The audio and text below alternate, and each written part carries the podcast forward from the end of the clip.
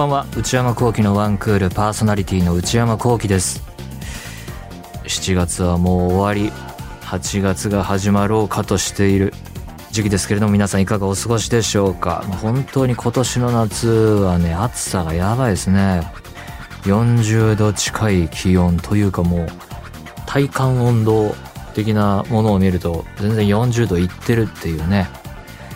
もう外に出るのが危ない。ずっと家や室内にいた方がいいみたいな。大変な季節ですけれども、えー、お体どうでしょうか。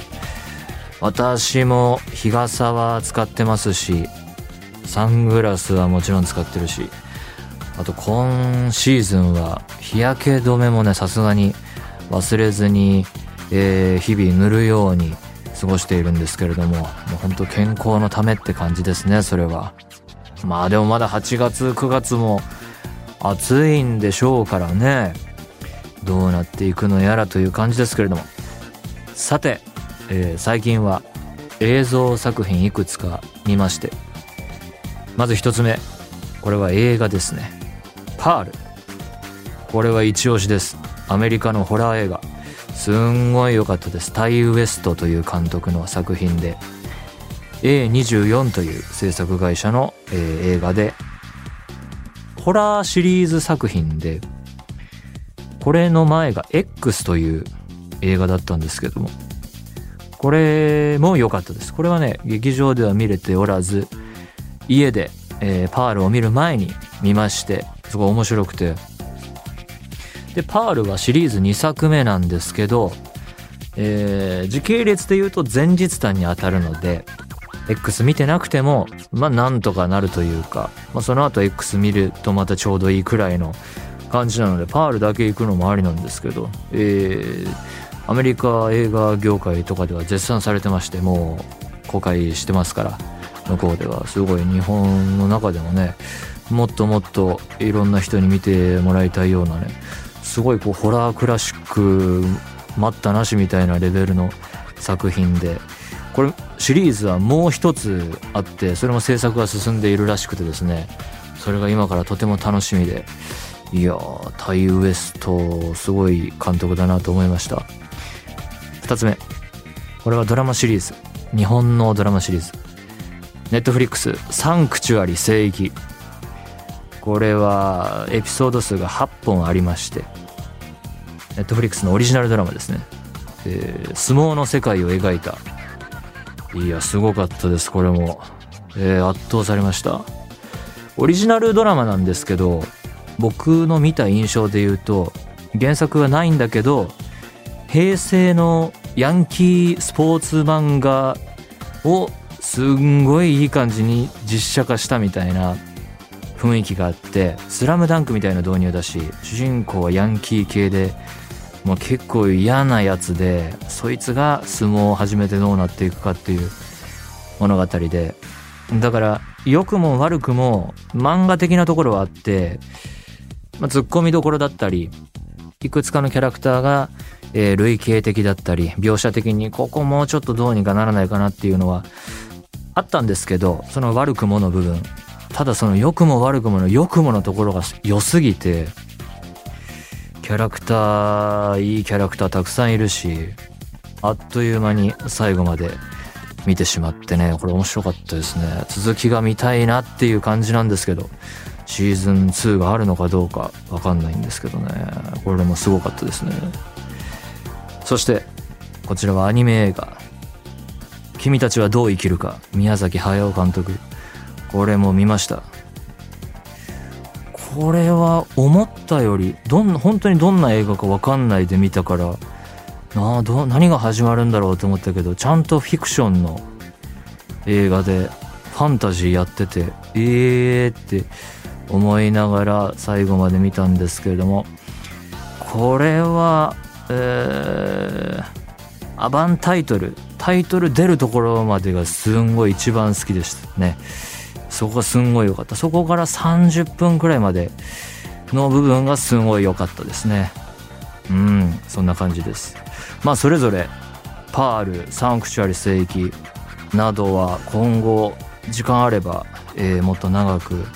お話できるかなと思うんですけれども今日はあの先週に引き続きの宿題残ってるんで、えー、ロサンゼルス行ってきた、えー、お話をやっていこうと思うのでまた来週以降時間や余裕があればお話できるかなと思いますがそれでは内山昂輝のワンクールスタートです。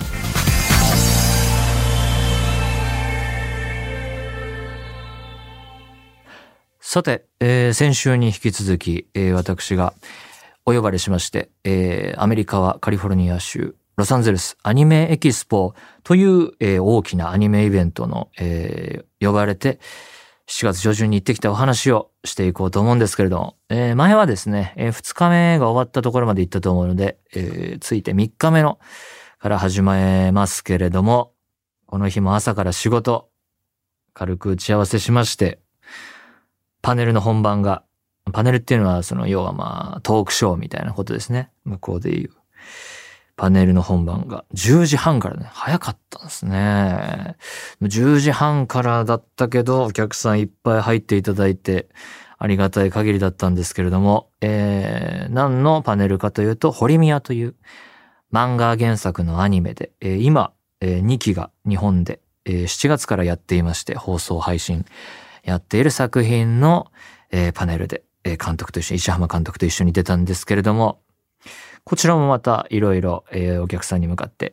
質問を受けて、司会の方から質問を振ってもらって話してみたいな繰り返していって、えー、まあ、堀宮もですね、高校生がメインキャラクターの、えー、ラブコメであり、日常ものでありっていう内容の作品なんですけれども、アメリカのファンの方々に受け入れてもらえているのかなっていうのは、行く前はね、結構どうかなという思うところもあったんですけど、しかも、堀宮は特徴的なところは、えー、今の2020年代の世界を描いているんじゃなくて、登場人物がガラケー使っているような設定なので、少し前の時代を描いているので、まあ、その時代物っていうところはあんまり押し出してないんですけれども、そういう部分もあるので、どうかなと思ったんですが、朝も早からですね、たくさんお客さん集まっていただいて、えー、びっくりしたし、ありがたいなと思いましたし、まあそれでいろいろ話してって、中でね、印象的だったのが、リズっていう言葉があるらしくて、なんかスラング、ネットからなのか何なのかわかんないけど、結構新しい言葉として、えー、紹介されたんですけど、RIZZ でリズっていうらしいんですけど、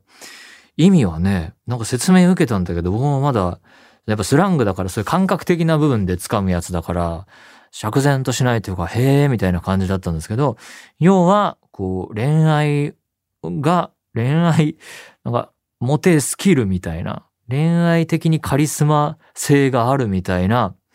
まあ、ちょっとこれも合ってんのかわかんないけど、いう意味らしくて、で、その僕が声やっている宮村っていうキャラクターは、リズリズですか？だったかな？リズ性を持ってますか？みたいな。でまず俺リズがわかんないから、リズ何なんだ？みたいな思いながら、なんか答えたりしたんですけれども、まあそういうコーナーもありつつ、堀宮のパネルではですね、生アフレコのコーナーがあったんですよ。えー、アニメの映像にその場で僕がセリフを当てていくっていう通信やったのかな？それやりまして。ここでね、一つ事件が起こりまして、まあこういうイベント、アメリカだろうが日本だろうが、まあ特有のものなんですけど、その一発本番ですから基本。事前にこう資料をもらって自分では練習するんだけど、その場のセッティングでやるのはもうそこが初めて、本番でしかできないから、まああるあるなんですけど。えー、じゃあどうぞって言うんで、えー、映像が始まる。始まった瞬間に、プロジェクター、僕の横にあったプロジェクターに、えー、僕が見るモニターとは別にお客さんが見せるように映像が流れるので、明かりが全部落ちたんですよ。僕声優ですからこう、紙を見ながらやるんですけど、手元の明かりとかないでもう真っ赤になっちゃって、何も見えないってなって、すんごい紙目に近づけて、うわいっぱい練習しといてよかったと思って、半分暗記ぐらいだったんで、なんとか手元の光なんもない中、なんとかいけるかと思ってね。えー、なんとかなったんですけどね。いや、あそこはヒヤヒヤしましたね。でもね、あの、司会の人がすんごい気が利いてて、えー、通信目の方はちょっと照明調節してくださいみたいなのをね、技術の方に振ってくれて、いい感じに、えー、手元の明かり残しつつのセッティングでやれたので、事なきを得たんですけれども、まあまあね、そういう刺激もありつつ、パネ、ホリミアのパネルも成功しまして、えー、楽しんでいただけたみたいで、それでまあ、えー仕事的には、えーロサンゼルスの仕事は終わりまして、その後はですね、あの、パネルの会場はその、その専用っていうか、椅子が並んで入ってトークショーをやるような設備のが何個も並んでる感じなので、いわゆるそのメイン会場、アニメエキスポ前としたところをまだ1ミリも見てなかったので、じゃあそれみんなで、えー人をぐるっと回って終わろうかということになりまして。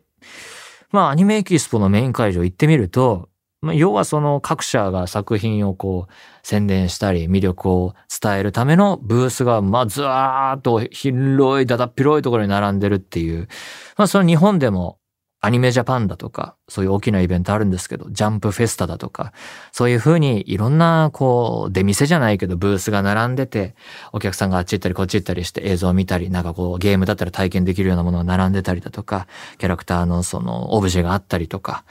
そういう感じがまあすんごい広いところにずらー並んでるみたいのをまあ歩いて見て回りまして、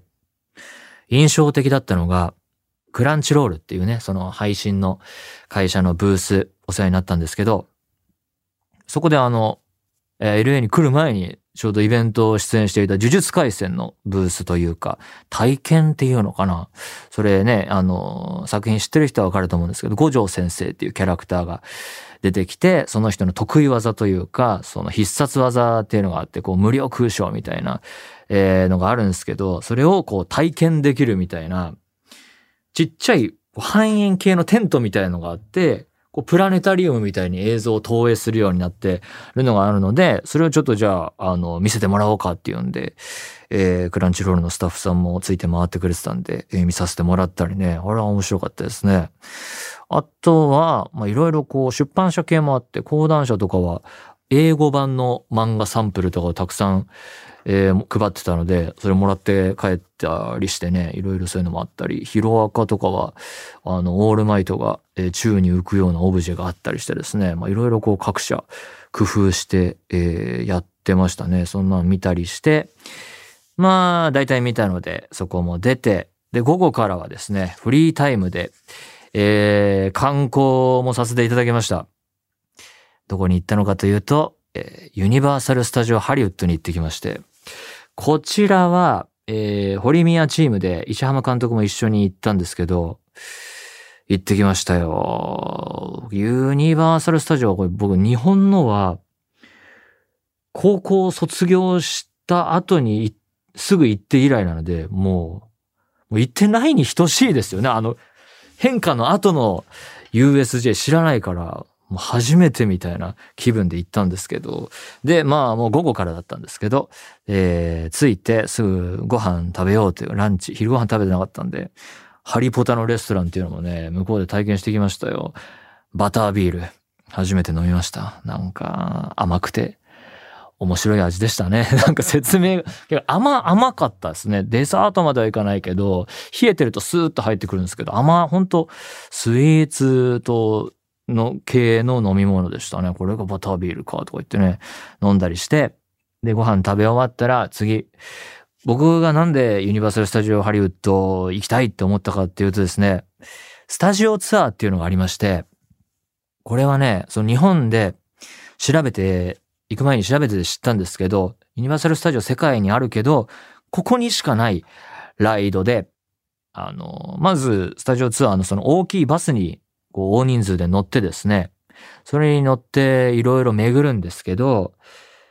要はその、映画撮影、過去の映画撮影で使われてきたセットが、こう、野外に置かれていて、並んでいて、それを見学ツアーができるっていうのがスタジオツアーで、で、その道中、その、ユニバーサルスタジオっていうのが横に本当にあるので、あの、現在稼働中のスタジオっていう、その、まあ、外から見えるようにはなってないけど、そういう箱みたいのも並んでて、そこを通りつつ、えー外に置かれたセットが見れるようになってですね。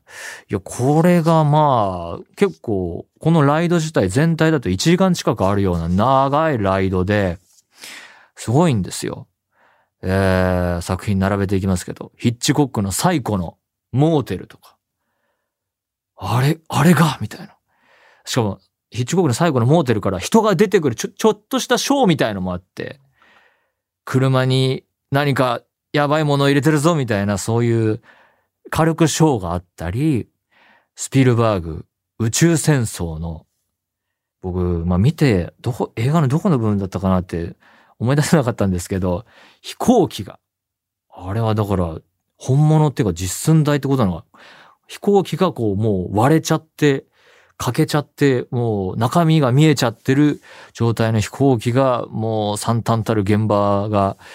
あったりとか、あとなんか、どの映画か知らないけど、洪水シーンを再現するようなゾーンがあって、こっちまでこう、うわーって水が押し寄せるところがあったりとか、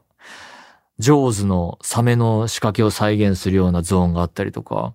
もう次から次へとこう名作映画のその元のやつが出てきて、あとはなんかいろんな映画で使われてるんだろうなっていうこう汎用街並みみたいな、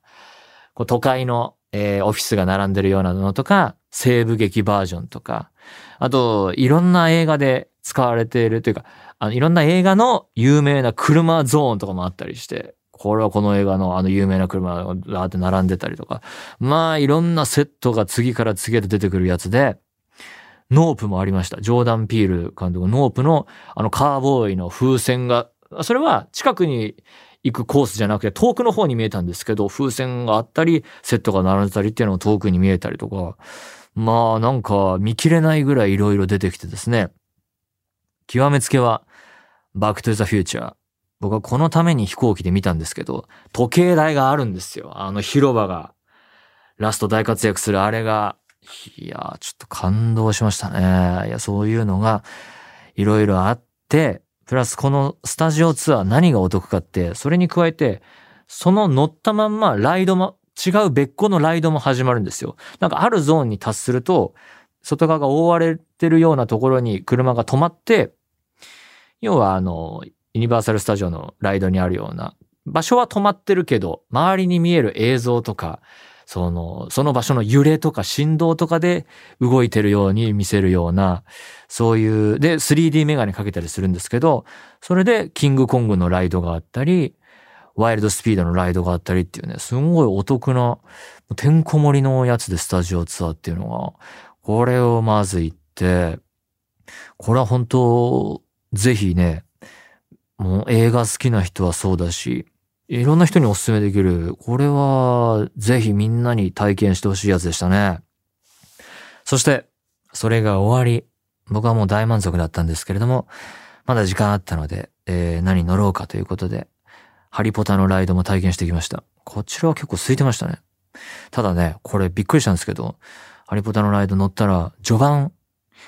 明らかに故障中だなっていうゾーンがあって あの、これも、なんか、乗り物乗って、動いて、あっち行ったりこっち行ったりして、画面があって、その画面でこう、針とかが出てきて、こっちおいでよみたいな感じで、すごい勢いで進んでるように感じるってやつなんだけど、その、半円みたいな、ま、眼前にいっぱい広がる画面が、ブラックアウトしていきなり灰色、灰色の画面が広がって、あれあれあれなんか動いてるけど、な、何の場面なのかな？みたいな。え、これ、どうすんの？って言ったら、もう何にもアナウンスなく次進んでって、わかんねえななんだろうなと思ったら、次はなんかもういきなりクイディッチ始まってて、こっちおいでよ！みたいなハリーに言われて、話わかんねえなと思いながら。で、なんかおめでとうとか言われて、あ、終わったのかと思って、そんなのありましたね。何の話だったんだろうな、そこ見えないところは。なんか重要な設定言ってる気がしたんだけどな。いや、それはね、皆さんお気をつけください。で、まあ、ハリポタのライドも楽しみまして、その後、ニンテンドーワールドも行ってきました。これは日本にもあるんですよね。えー、ハリウッドバージョン行ってきたんですけど、これね、まずよくできてました。あの、ライド以外の部分がすごくて、マリオ世界の再現がされてて、しかもその、コイン稼ぎのゲーム、ミニゲームみたいのが、乗り物とは別に各所そこら中にあって、あのゲームで出てくるクエスチョンマークついたボックスの実寸大なのかわかんないけど、すごい大きいやつがこう並んでて、それを子供とかがこう叩けるようになってたりとか、そういうゲームがたくさんあって、で、そこで僕は初めて知ったんですけど、これは日本にもあるのかな？あの、グッズの、で、こう、手首に巻くバンドみたいのがあって、それとそのゲームを組み合わせると、そこでゲームで稼いだコインみたいのが、このバンドに溜まっていくっていう仕掛けになってるって聞いて、こりゃ子供、てか俺も子供時代これあったら、絶対あのバンドをねだってるなと思って、あれは欲しくなるだろうなと思って、よくできてるなと思ったり、で、ライドも乗りました。マリオカートのやつ。これはね、アメリカでもすごい混んでて、かなり並びましたね。1時間は並んだかな。このライドもまあよくできてて、えー、乗り物に乗って、その乗り物が進んでいくんですけど、大きい AR ゴーグルをかけて、AR なんで、この、全部視界が塞がれるわけじゃなくて、現実の目の前の世界に、その、フィクションのキャラクターが浮か、クッパとかが浮かんできたり、その自分がコインを飛ばすゲームなんですけど、なんかそれを当てて、コインの数を競うんですけど、それがこう眼前に広がってて、で、その、リアルの仕掛けとそれが組み合わさってっていうやつで、いやー、その AR ゴーグルの、えー、見せてくれる絵の解像度というか、画質もなんか、ああ、なんか最新な感じだなっていう高解像度になってて、いや、これは新しいなと思いました。面白かったですね。新しいテクノロジーを感じるライドでしたね。これは人気出るのはわかるなという感じのやつでした。他にもね、いろいろトランスフォーマーのやつとか、ハムナプトラーのライドとかあったんですけど、この辺で時間切れになりまして、なんか夜は花火も上がる予定だったらしいんですけれども、そういうのは見ずに。えー、で、えー、ユニバーサルから出て、ホテル近くまで戻ってきて、えー、夕飯いただきまして。で、で、ホテル戻ったんですけど、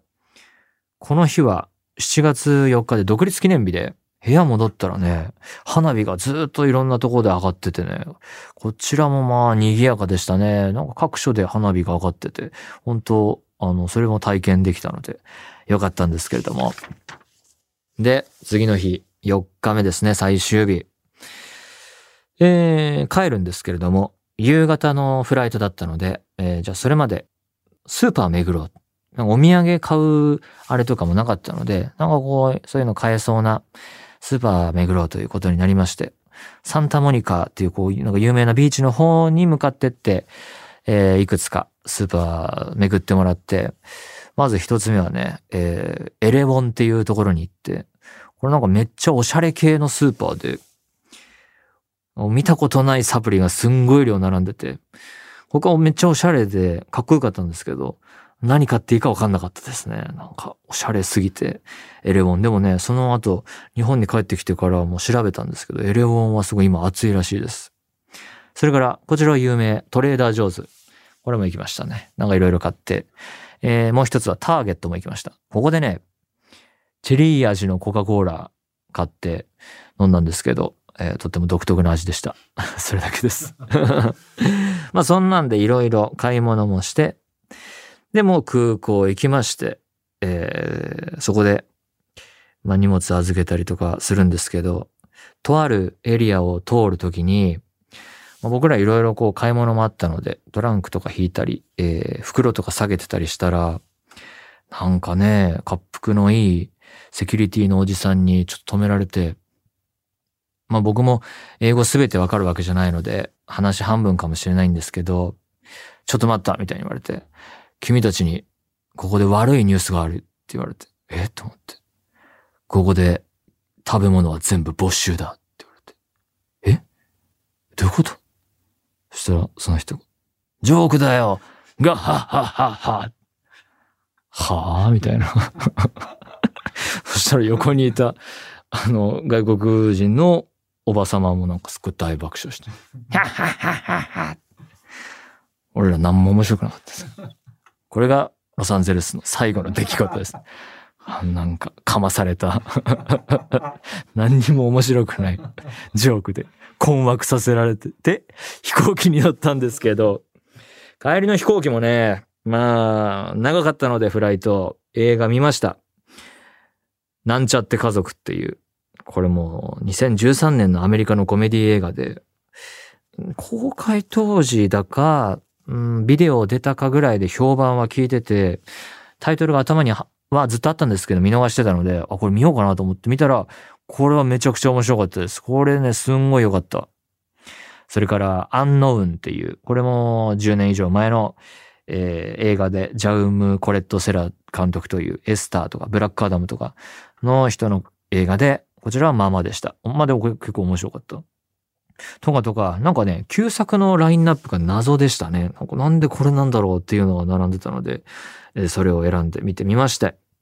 そんなことしてるうちに帰国ということでね、えー、バタバタはしてましたけれども、まあいろんな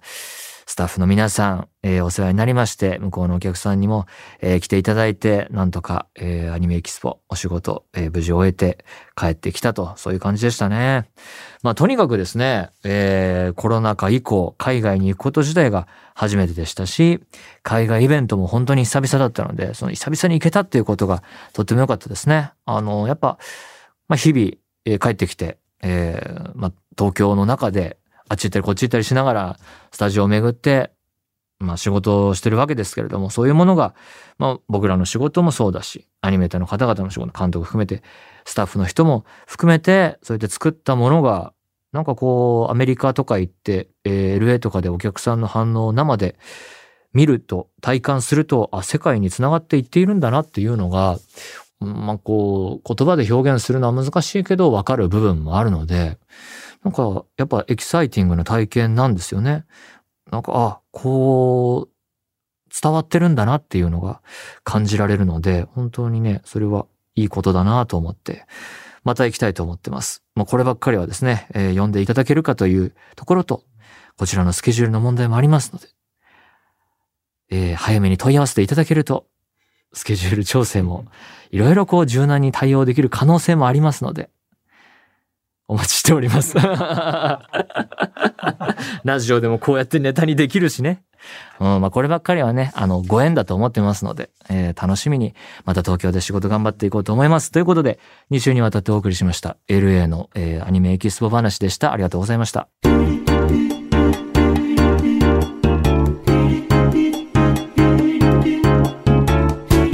内山幸喜のワンクール。